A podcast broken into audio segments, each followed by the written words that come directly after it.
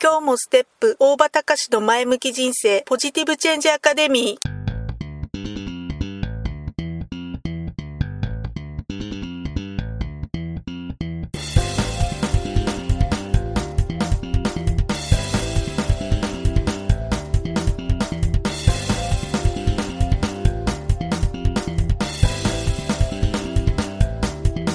今日もステップ大場隆の前向き人生ポジティブチェンジアカデミーは開業から20年行政書士として奮闘している大場隆が日々活動している中で感じたことを通して皆様に前向きな変化をお届けする番組です。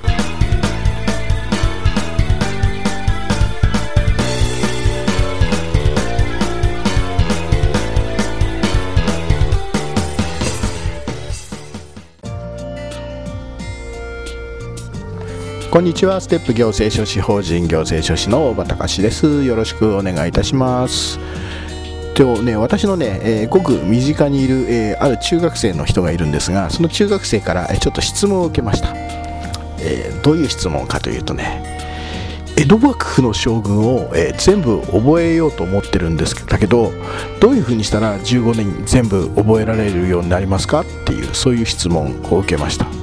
なるほど。そういう質問を来たかっていうことでよくねこの中学生の人から質問を受けて、えー、僕もね一応プライドがあるので極力、えー、質問に対してはその場で即答するということを心がけてるんですが、えー、今回もね、え即答してあげました。で私はどういうふうな回答をしたかというと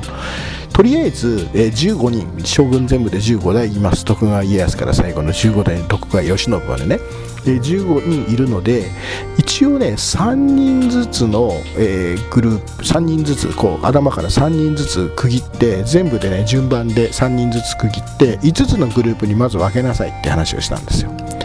分けなさい。そうするとね、まあ、大体、えー、各グループに覚えやすそうなのが1つは出てくるものなんでまあ、そうするとその一つの,、えー、その覚えやすいところからこう前後に派生していくといったようなイメージで、えー、記憶したらどうですかっていう話をしました。でそれともう一つそれぞれのね、え、15人いる将軍さんに一つことずつねそのイメージが湧くようなコメントを、まあ、つけていって、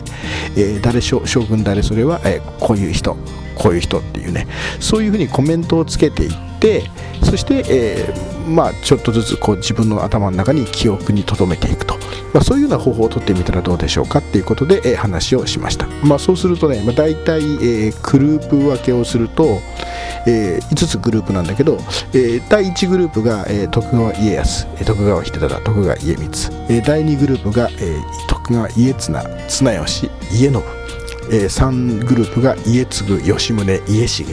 4グループが家治家成家吉。え 5, 5グループが家貞家持慶喜と、まあ、こういうふうに全部で15人並ぶわけなんだけど、まあ、大体ねえー、っとまあ大体一般的には、えー、徳川家康家光あと綱吉、えー、吉宗慶喜、まあ、大体この辺の5人ぐらいは、え大体普通頭の中に普通入ってるのかなっていうふうに思うんだけど、まあ、その辺をね中心に、少しずつ記憶を広げていく。そんなようなイメージでやっております、まあ、歴史オタクのね私にしてみるとまあ、これぐらいもうなんか一般常識的に頭に入っちゃってるんでいつでもどこでも言えるんですけど、まあ、なかなかそういう特に中学生ですからねいないということで。でそれで、えー、っとまあ、それぞれの将軍さんのえー、まあ、一言コメントっていうのを私が私の方でつけてあげたんですね。でそういうどういうふうな、えー、一言コメントをつけたかというとまず最初の3人、えー、家康秀忠家光。これはね創具容器の3人ということで、えー、特にねよく大河ドラマとか歴史ドラマの徳川家康を中心関ヶ原の戦いとかその辺がモチーフになってるドラマだとまあ大概ね家康秀忠家光って出てくるんで割と頭の中に入りたいのかな入りやすいのかなっていうふうな気がするんだけどまず、えー、初代の徳川家康は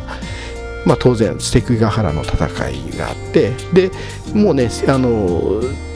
将軍になってから実は将軍時代の在は家康は短くて、えー、すぐに、えー、2代目の秀忠に将軍職を譲って自らは大御所というふうに称して、えー、駿河の方に、住んでたんですね。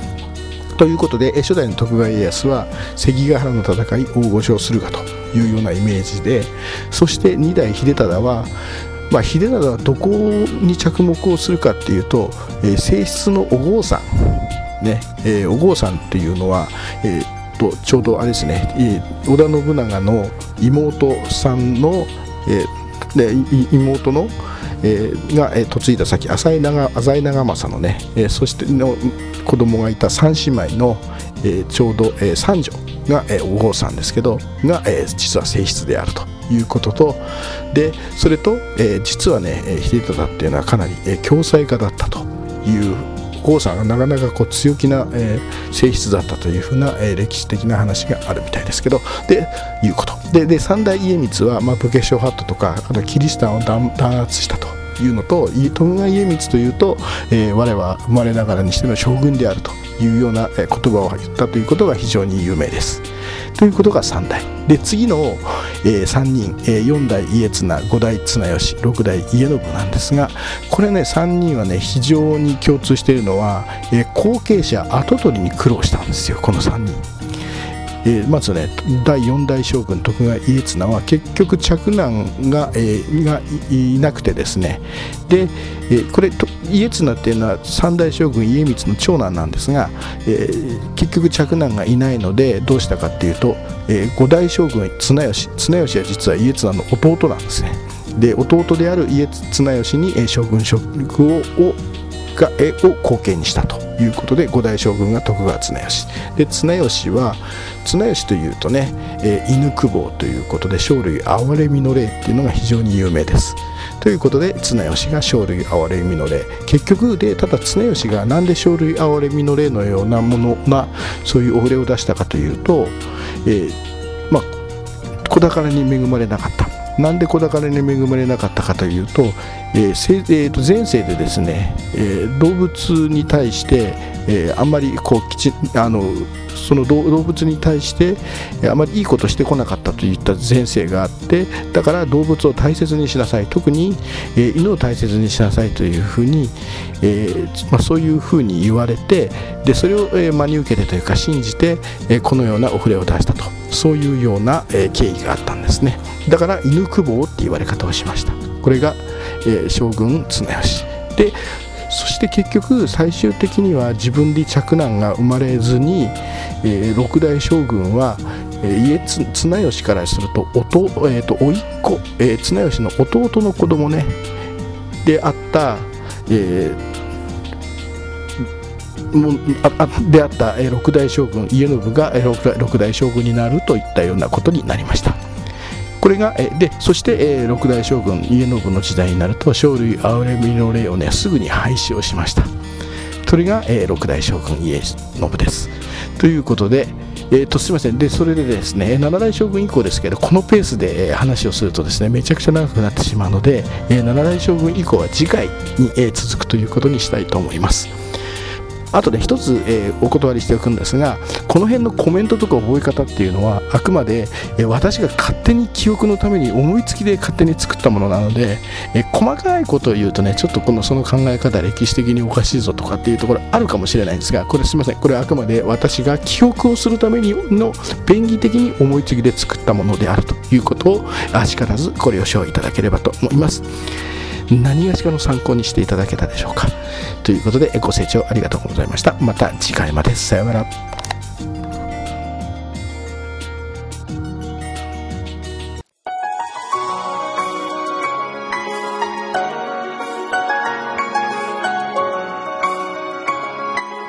今回の番組はいかがでしたか？